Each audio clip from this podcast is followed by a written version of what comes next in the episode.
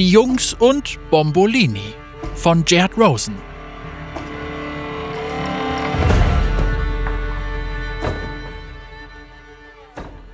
Unter den unzähligen, widerlichen Lagerhäusern in Bilgewasser voller rostiger Messer und fleischfressender Ratten befand sich ein Lagerhaus, in dem nichts dergleichen zu finden war. Es befindet sich im Besitz eines Waffenhändlers aus Piltover, dessen Angehöriger vor kurzem ermordet und gehäutet und in ein schreckliches Haus am Kai gesteckt worden war und wurde hauptsächlich für den Versand großer Mengen Pulver und Hecksprengstoff an verschiedene Feinde des Friedens auf dem gesamten Kontinent verwendet. Hauptsächlich an die Noxianer in Ionia, die Noxianer in Shurima, die Noxianer in Demacia und in seltenen Fällen auch an die Noxianer in Noxus. Letztere haben kürzlich einen Brief verschickt, in dem sie dem geizigen Schweinehund, der sie mit den Bombenpreisen ausnimmt, mit Mord drohen. Dieser besagte Besitzer bzw. Schweinehund aus Piltover hat beschlossen, dass seine Arbeit als Handlanger einer bösen Kolonialmacht nicht mehr sicher ist und deshalb eine Gruppe schwer bewaffneter Söldner vom Blauen Pfad beauftragt, sein Lagerhaus zu bewachen. Gleichzeitig hat er aber eine andere Gruppe schwer bewaffneter Söldner angeheuert, um die ganze Ware vor den Augen der ersten Gruppe zu stehlen. Eine große Summe wurde in die Versicherung der Ware investiert, damit im Fall einer gigantischen Kettenexplosion während einer brutalen, hypothetischen Schießerei der Besitzer am Ende ein etwas wohlhabenderer Waffenhändler ist. Eine vorausschauende Geschäftsentscheidung, wenn man bedenkt, dass sich in seiner Truppe für den Raub der berüchtigte Schwindler Twisted Fate und der berüchtigte Badewannenfeind Malcolm Graves befanden. Ein Kollateralschaden war voll beabsichtigt.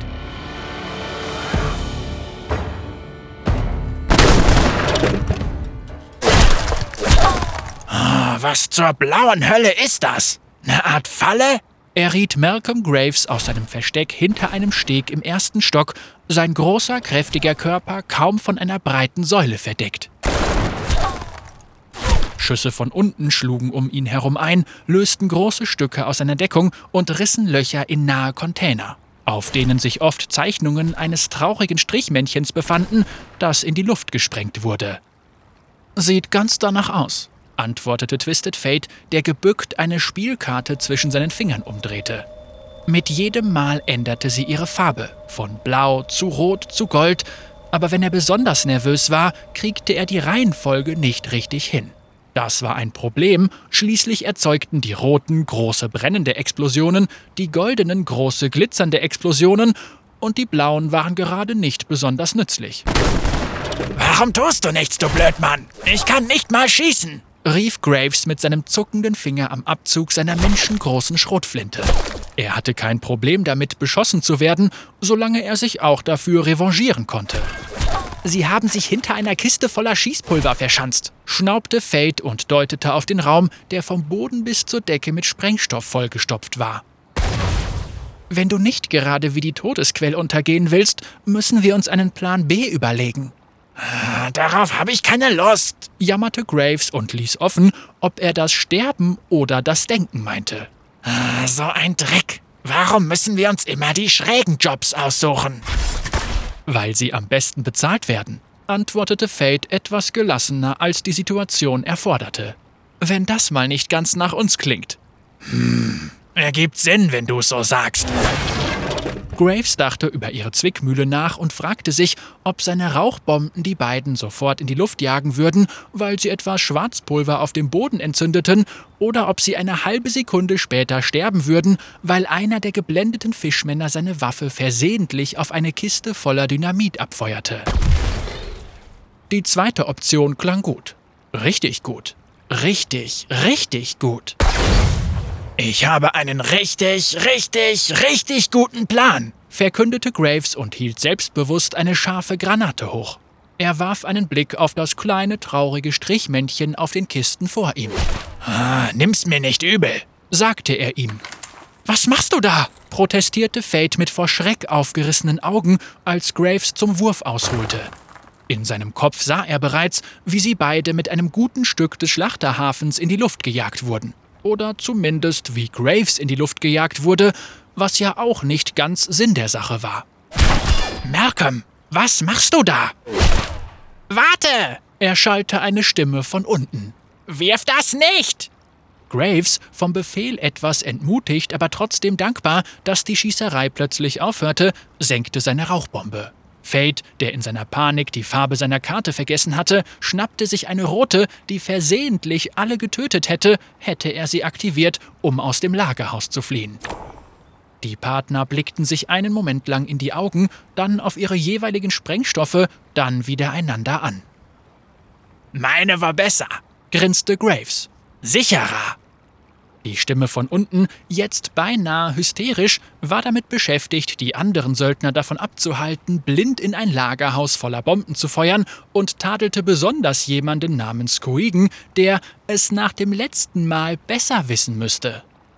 Die Schützen murrten oder blubberten oder babbelten, je nach der Größe und Zusammensetzung ihrer fischigen Köpfe. Während die ungesehene Stimme des Befehlshabers weiter kommandierte, beugte Fate sich zu Graves und zeigte auf die Innentasche seines Mantels. Hast du noch die blaue Karte, die ich dir gegeben habe? flüsterte er. Was? Die von den Wächtern? Ja, die habe ich noch, antwortete Graves mit normaler Lautstärke. Leise. Was hältst du davon, wenn wir das Ding werfen und uns aus dem Staub machen?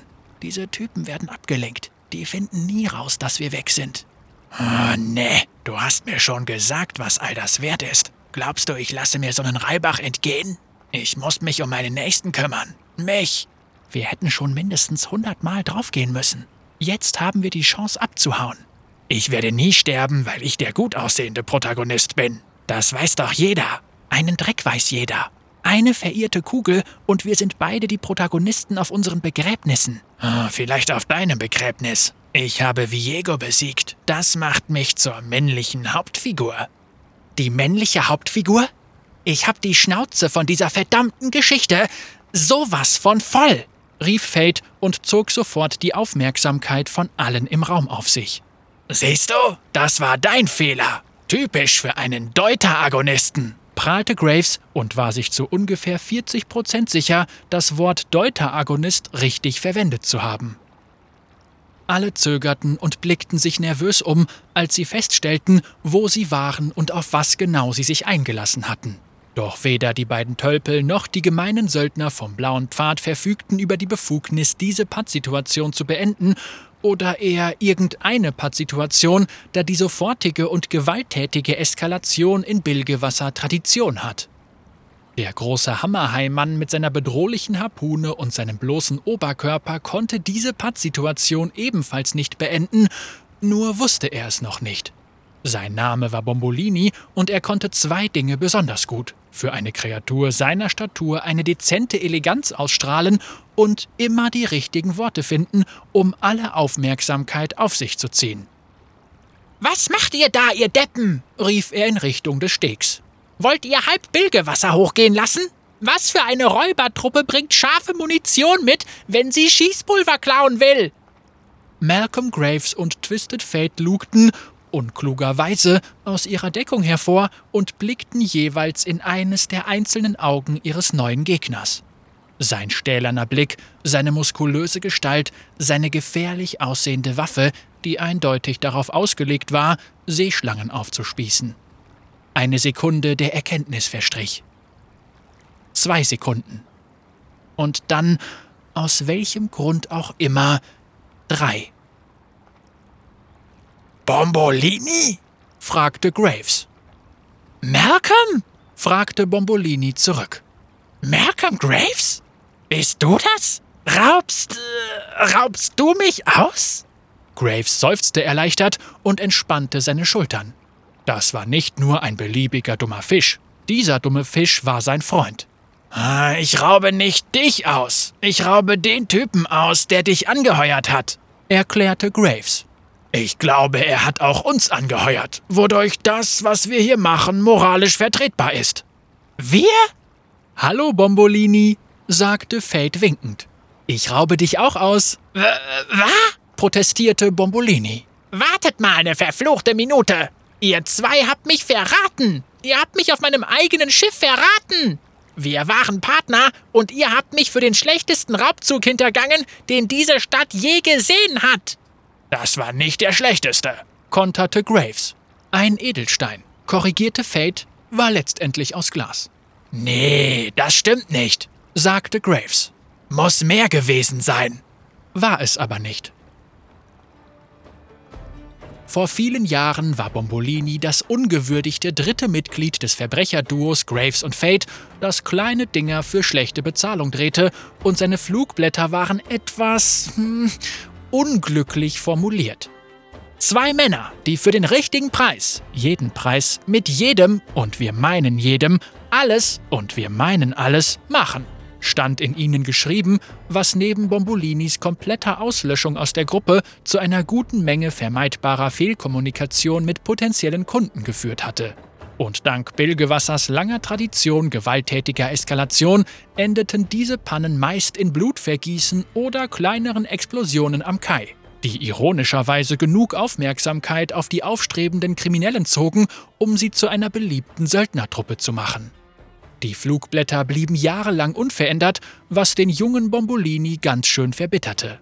Schließlich verwendete er seinen Anteil der Einnahmen, um einen bescheidenen Schoner zu kaufen, sich vom Verbrechen zurückzuziehen und alleine einen Betrieb zu gründen. Er tauchte nahe der Inseln der blauen Flamme nach Schiffswracks, was ihm viel mehr einbrachte als Raubzüge und auch nicht in Flugblättern als bizarrer Piratenkarneval angepriesen wurde. Außerdem neigt Erfolg dazu, Aufmerksamkeit auf sich zu ziehen, und das führte dazu, dass Malcolm Graves und Twisted Fate angeheuert wurden, ihren ehemaligen Gefährten nahe einer Buru-Ruine auszurauben. Und weil sich in ihren Körpern nicht ein moralisch anständiger Knochen befand, nahmen die beiden den Auftrag sofort an. Der Überfall führte sofort zu einem kleinen Ölbrand, dann einem großen Ölbrand, dann zu Blutvergießen, gefolgt von einer kleineren Schonerexplosion. Der gesamte Schatz versank mit dem Schiff, abgesehen natürlich von einem einzelnen Stück Meeresglas. Bombolini wurde für tot gehalten, der Kunde war fuchsteufelswild und niemand wurde bezahlt. Alles in allem war es einer der erfolgreicheren Raubzüge des Duos. Bist du nicht gestorben? fragte Fate. Ich bin mir ziemlich sicher, du bist gestorben. Bombolini neigte seinen Kopf, konnte aber aufgrund seiner weit auseinanderstehenden Augen nichts von seinem Körper sehen. Der Versuch war allerdings durchaus lobenswert. Sieht es aus, als wäre ich tot? Keine Ahnung, antwortete Graves. Vielleicht? Bringen wir sie um, Boss? fragte ein Fischmann ungeduldig, ein Speer, der an einen großen zweibeinigen Grundel erinnerte. Ich bin da ganz bei Grundel, antwortete sein Partner, ein buckeliger Knallkrebs mit einer sehr beeindruckenden Langwaffe. Du meintest, diese Typen hätten dich schon mal hintergangen, oder? Was ist mit denen? Bombolini blinzelte, sein walnussgroßes Gehirn lief auf Hochtouren, als er versuchte sich zu erinnern, was genau mit denen war. Nach ein paar Jahrzehnten vergisst man schon mal die Feinheiten seiner Erzrivalen. Graves, Fate, Graves, aber auch Fate. Was ist mit denen? Heureka! Er war bei etwas Interessantem angelangt. Etwas, das er verwenden konnte. Etwas, das die gesamte Konfrontation auf den Kopf stellen würde. Sie sind zusammen! rief er überzeugt. Eine Pause. Das wissen wir, antwortete Grundel. Nein, Sie sind zusammen, wiederholte Bombolini noch überzeugter. Ich wusste, dass sie irgendwann zusammen sein würden. Graves hatte immer schon den übelsten Männergeschmack und Fate ist der übelste Mann, den ich je getroffen habe. Jetzt ergibt das alles Sinn. Grundel zuckte mit den Schultern. Krebs seufzte, wendete sich wieder den beiden Dieben oben zu und richtete das Visier seiner Waffe aus, während er sich fragte, warum er genau all dem hier überhaupt zugestimmt hatte. Oben auf dem Steg war die Stimmung allerdings eine ganz andere. Er glaubt, wir wären zusammen, flüsterte Fate. Also zusammen zusammen. Ein Pärchen, liebestechnisch. Ich weiß, was zusammen bedeutet, Tobias flüsterte Graves zurück, plötzlich viel diskreter als zuvor. Aber wie nutzen wir das? Was wollen wir machen? Und warum war er so gemein? Fate strich sich mit der freien Hand über das Kinn, verwandelte die rote Karte in eine goldene, als er sich die Frage durch den Kopf gehen ließ. Die Chance, dass jeder in einem gigantischen Feuerball sterben würde, war immer noch höher, als ihm gefiel. Aber Bombolini und seine Männer waren abgelenkt, also war jetzt die Zeit zum Handeln gekommen. Er brauchte etwas Großes, etwas Dummes, etwas, das die gesamte Konfrontation auf den Kopf stellen würde. Er brauchte. Ich kann nicht glauben, dass du uns schon wieder in diesen Schlamassel gezogen hast, rief Fate und zeigte anklagend mit dem Finger auf Graves, während er sicherstellte, dass der Großteil seines Körpers vor dem Scharfschützen verborgen blieb. Das ist typisch für dich. Du denkst nie nach, bevor du etwas machst. Du bist zu groß, hast kein Feingefühl und hast Hexpatronen und Granaten zu einem Schießpulverraub mitgebracht. Meine Mama hatte recht. Wir hätten nicht zusammenbleiben dürfen. Graves war aus mehreren Gründen verblüfft. Erstens hatte er Fates Mutter nie kennengelernt und war sich bis zu diesem Zeitpunkt nicht einmal sicher, ob er überhaupt eine hatte. Zweitens hatte Fate ihm den Plan nicht erklärt und stichelte jetzt gegen Graves gepflegte Stämmigkeit und seine meisterhafte Vorbereitung auf den Raubzug. Beides Dinge, die ihn zu einem vorbildlichen Prinzen unter Dieben machten. Hey, wovon redest du da? Du behauptest doch immer, du wärst so schlau, und trotzdem sind wir jetzt hier, ziehen den nächsten miesen Auftrag durch, bei dem du sterben wirst und ich dich retten muss. Ginge es nach mir, würden wir einfachere Aufträge erledigen, wie einzelne Morde und leichte beschwere Erpressung. Ja, weil du keinen Weitblick hast, fuhr Fate fort und betonte das Wort Weitblick, während er auffällig zwinkerte. Graves fiel das nicht sofort auf und er polterte weiter gegen die vielen Schwächen seines Partners. Genau deshalb streiten wir ständig, sagte Fate und blinzelte erneut. Dieses Mal drang er zu Graves durch. Unten war Bombolini inmitten seiner gelangweilten oder verwirrten Mannschaft begeistert. Wenn jemand von einem alten Freund hintergangen wird, ist die emotionale Chemie unwiederbringlich verdorben. Dadurch wird man paranoid, bekommt Wahnvorstellungen und wird vor allem gelegentlich von ausgefeilten Rachefantasien erfüllt. Bombolini verkörperte all das. Oft gab er sich diesen Fantasien hin, in denen sich seine zwei meistgehassten Feinde direkt vor seinen eiskalten Haiaugen miteinander verkrachten.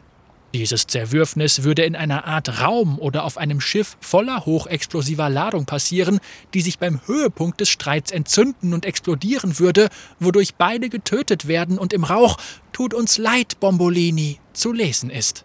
Dann würden alle klatschen und er bekommt eine Krone und eine Schärpe. Vielleicht auch ein Zepter. Das war eine sehr ausgefeilte Fantasie. Was nicht Teil der Fantasie war, war von einer perfekt geworfenen goldenen Karte mitten in die Brust getroffen zu werden und durch das Tor ins Meer zu fliegen.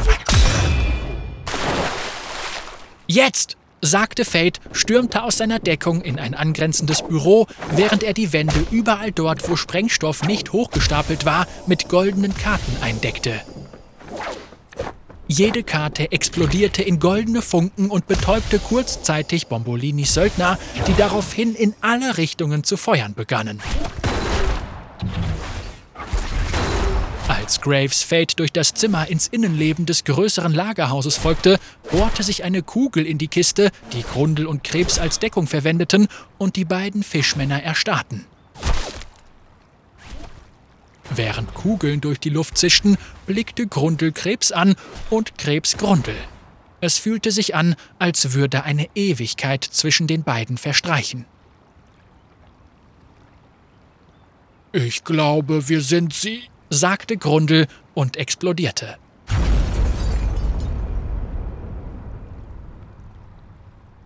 Der erste Knall ließ das gesamte Gebäude erzittern, während Fate und Graves auf einer metallenen Hängebrücke über viel mehr Kisten voller Schießpulver stolperten, als ihr Kunde ursprünglich beschrieben hatte. Das ist nicht gut, sagte Fate mit einem Blick nach unten. Ist es wirklich nicht, antwortete Graves. Ich weiß, wir haben vorhin ein Stück gespielt, aber auf persönlicher und professioneller Ebene bin ich im Moment nicht glücklich mit dir.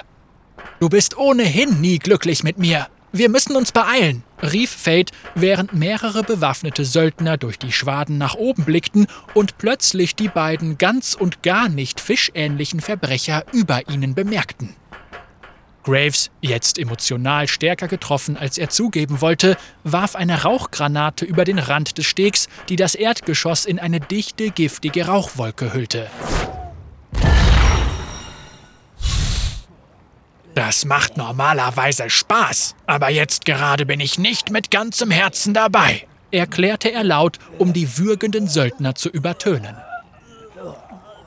Warum bist du so ein großes Baby? Du bist ein erwachsener Mann, rief Fate und versuchte in Bewegung zu kommen, während das Pulverlager von Schüssen erfüllt wurde.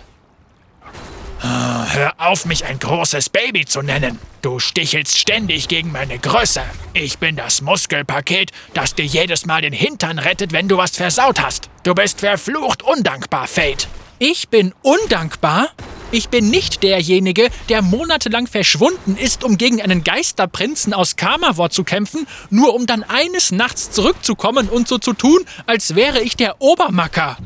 Es war ein Geisterkönig und du kannst von Glück reden, dass ich ihn bekämpft habe, denn sonst wären wir alle Geister. Du wärst ein Geist, ich wäre ein Geist, jeder wäre ein Geist.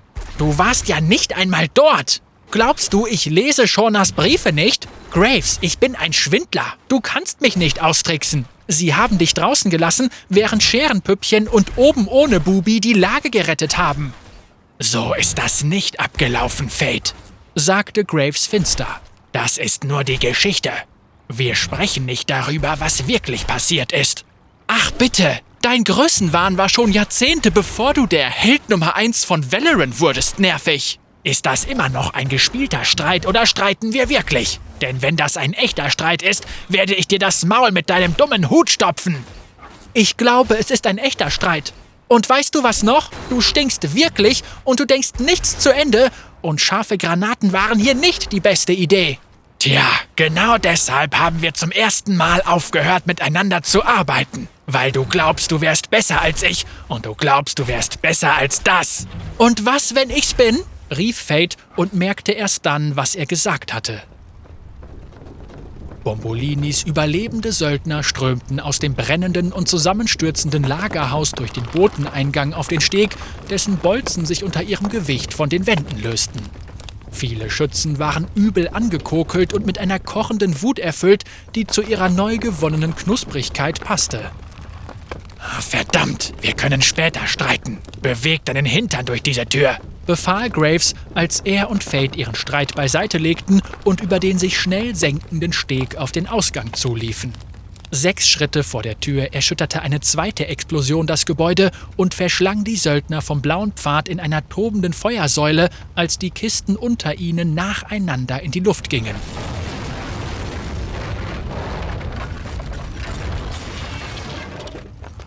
Der Rauch von Graves Granate, eine hochentzündliche Mischung aus stechenden, blendenden und stinkenden Inhaltsstoffen für taktische Zwecke, entzündete sich sofort. Etwas, womit Graves nicht gerechnet hatte, obwohl ihn sein Zulieferer mehrere Dutzend Male gewarnt hatte, dass der Rauch entzündlich ist.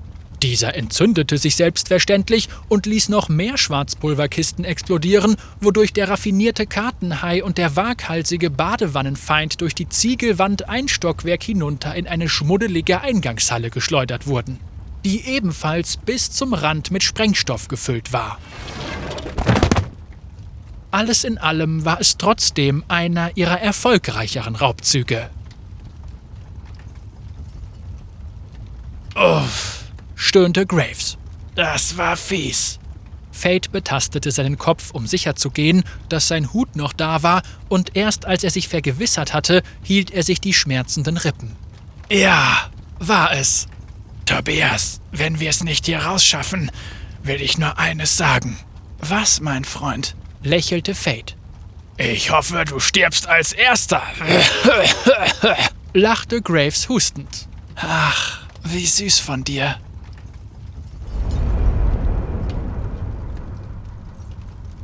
Das Lagerhaus erzitterte erneut, als Trümmer und Teile des Dachs auf den Boden schlugen, Rauch drang durch das klaffende Loch in der Wand des Obergeschosses und Flammen züngelten an den Kisten voller explosiver Stoffe. Diese waren mit einem anderen traurigen und explodierenden Strichmännchen verziert. Ist niemandem aufgefallen, wie fürchterlich unsicher das war? fragte Graves und humpelte auf den Botenausgang zu. Wir sind in Bilgewasser, Malcolm. Niemandem fällt irgendwas auf. Niemandem? Außer mir, sagte eine bekannte und etwas heisere Stimme. Bombolini, jetzt mit einem großen blauen Fleck mitten auf seiner Brust geschmückt, trat theatralisch vor die beiden, seine Harpune auf sie gerichtet. Sein haiähnlicher Körper stand zwischen den meistbemerkten Söldnern von Bilgewasser und ihrem einzigen Fluchtweg. Graves erblickte draußen auf dem Kai einen feuchten, haiförmigen Fleck. Vermutlich hatte sich Bombolini dort versteckt und minutenlang auf seinen großen Auftritt gewartet. Bei den Göttern nicht schon wieder diese Null, murmelte Fate. Und doch bin ich es, rief Bombolini und unterdrückte einen Huster. Wisst ihr, was ich gedacht habe, als ich euch nach all diesen Jahren gesehen habe? Nach all dieser Zeit, all diesen. Kein Interesse, sagte Graves und richtete seine riesige Schrotflinte auf einen Sprengstoffbehälter direkt neben dem Heimann. Graves drückte ab, die Waffe feuerte und alles ging in Rauch auf.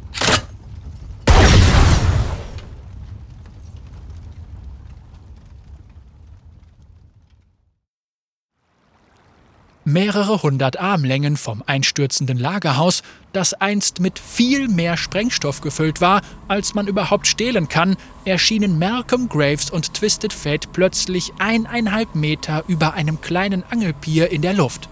Und mit ihnen Reste von Rauch und Flammen, da Fate den Zeitpunkt für seine Teleportation etwas verpasst hatte. Die beiden prallten auf dem Boden auf und Graves Waffe landete mitten auf seinem Bauch. Das Geräusch, das er machte, klang ein bisschen wie Uff Dreck, es hätte aber auch jedes beliebige andere Schimpfwort sein können. Diese blauen Karten sind ganz schön nützlich, prahlte Fate auf seinem frisch verletzten Rücken und wischte mit dem Arm, der nicht seine möglicherweise gebrochenen Rippen hielt, den Staub von seinem Hut. Sie hatten einen langen Tag hinter sich. Ja, aber sie sind anfangs nie nützlich, keuchte Graves, etwas knusprig und abgeschürft, aber ansonsten wie nagelneu. Wir sollten sie verwenden, bevor Schießereien losgehen. Fürs Stehlen und so. Aber wo bleibt dann die Kunst? Man macht sich nicht selbst einen Namen, indem man im Schatten verborgen bleibt. Man muss den Leuten eine Show liefern, antwortete Fate, als das Lagerhaus in der Ferne zusammenstürzte und Flammen aus den noch nicht explodierten Kisten stoben. Er fuchtelte theatralisch mit der Hand, um seiner Aussage Nachdruck zu verleihen. Äh, okay, sagte Graves, alles andere als überzeugt. Die beiden setzten sich in ihrer geschwärzten Kleidung auf, beobachteten, wie alles explodierte und dann noch etwas explodierte. Es war fast schon romantisch, wenn man sowas romantisch findet, was sie interessanterweise taten. Also, ähm, was jetzt? fragte Fate und brach so schnell wie nur möglich das Schweigen. Unseren schmutzigen Kunden hintergehen? Ein Grab für Bombolinis Überreste graben? Graves kicherte. Oh, das machen wir als allererstes. Wer versucht, mich hochzujagen, den jage ich hoch. Und wegen Bombolini, ich möchte wetten, dass der Hai noch da draußen ist. Er ist wie ich, zu dumm zum Explodieren. Mein Freund, du bist der genialste Dummkopf, den ich je getroffen habe, sagte Fate lächelnd. Du wirst niemals explodieren. Und das meine ich ehrlich. Verdammt richtig, schnaubte Graves. Aber da das jetzt draußen ist, äh, müssen wir beide reden. Ja, seufzte Fate. Er hatte genug davon, Entschuldigungen zu vermeiden, und mit all dem Adrenalin in seinem Körper konnte er sich damit anfreunden, seine wichtigste Regel zu brechen. Sich niemals aus welchem Grund auch immer zu entschuldigen. Er würde aber trotzdem nicht Entschuldigung sagen. Das ginge dann doch etwas zu weit. Malcolm, ich wollte nicht andeuten, ich wäre besser als du. Als wir unser Unternehmen aufgelöst haben. Stopp, stopp, stopp! Sagte Graves und legte seine Schrotflinte hinter seinem Rücken ab, während er seine Beine über dem Wasser baumeln ließ. Das hasse ich jetzt schon. Entschuldigung angenommen. Die nächste Runde geht auf dich. Guter Mann, antwortete Fate dankbar und sah auf das Meer, über dem sich die Sonne senkte. Graves blickte hinüber zu seinem Partner, um einen weiteren Witz loszuwerden, stellte aber vermutlich zum ersten Mal fest, dass Tobias Gesichtszüge auf eine Art, die er bisher nicht zu schätzen gewusst hatte, kantig waren. Ein starker Kiefer, eine überraschend ungebrochene Nase, eine mutige Auswahl halbmodischer Hüte. Er war ein objektiv gesehen schrecklicher Mensch, aber vielleicht war er genau die richtige Art schrecklich für Oh oh dachte er.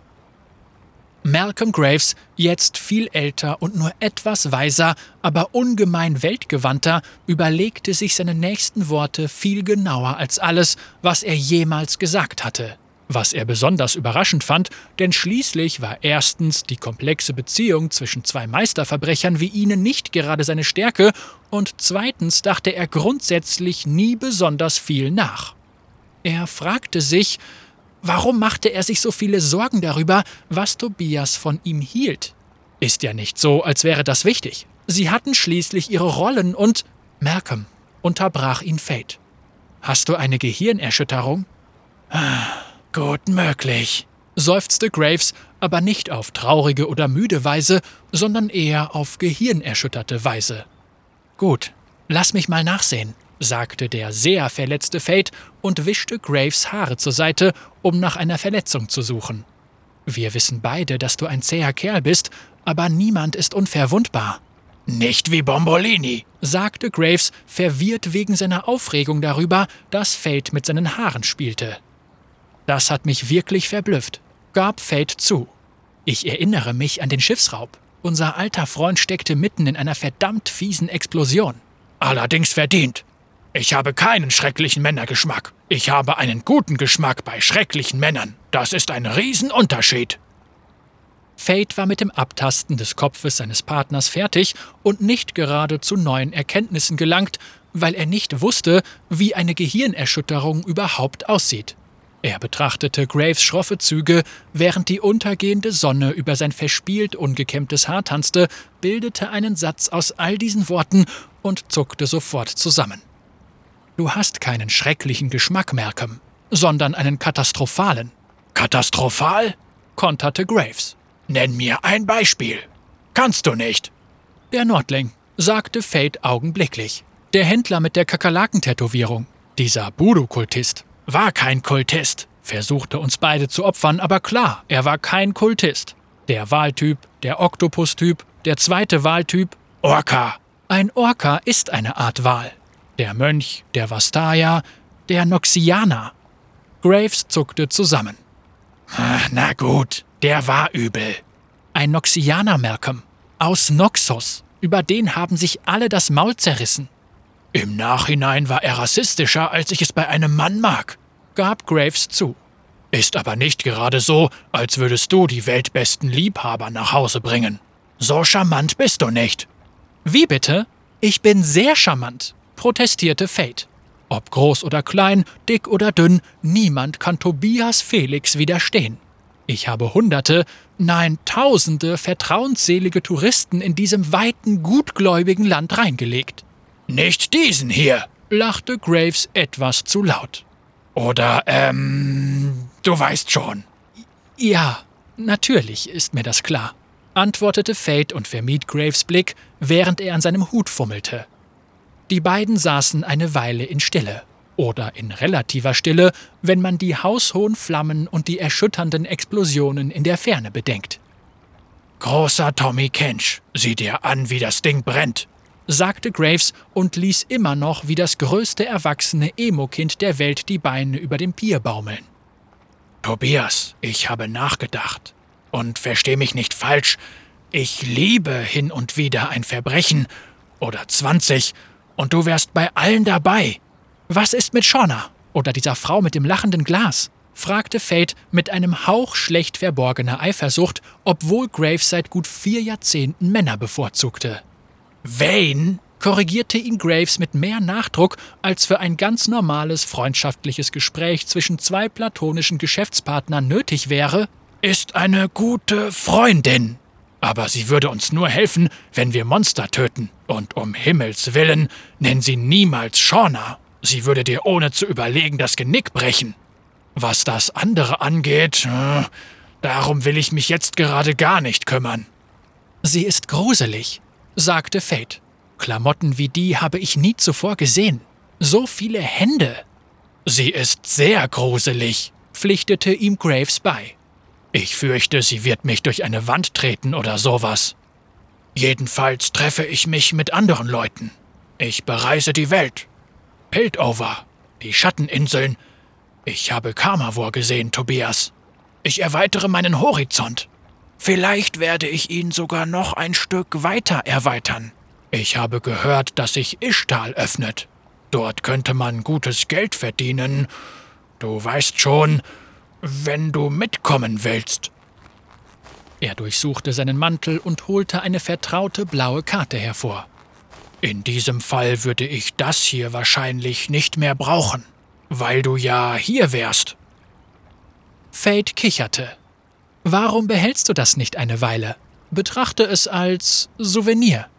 Graves grinste und ließ sie wieder in seine Tasche gleiten. Das hört sich gut an.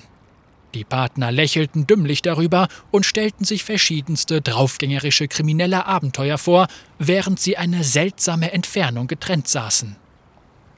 Aber du weißt schon, als Partner, ergänzte Graves. Klar, offensichtlich. Partner. Verbrecherpartner, ergänzte Fate. Nichts weiter. Nö. Nix. Nada. Sie beendeten dieses Gespräch gleichzeitig mit einem vorgetäuschten Huster. Graves blickte auf das Wasser und Fate auf die Unterseite seines Huts. Weit in der Ferne brannte und brannte das Lagerhaus. Alles in allem war es einer ihrer besseren Raubzüge.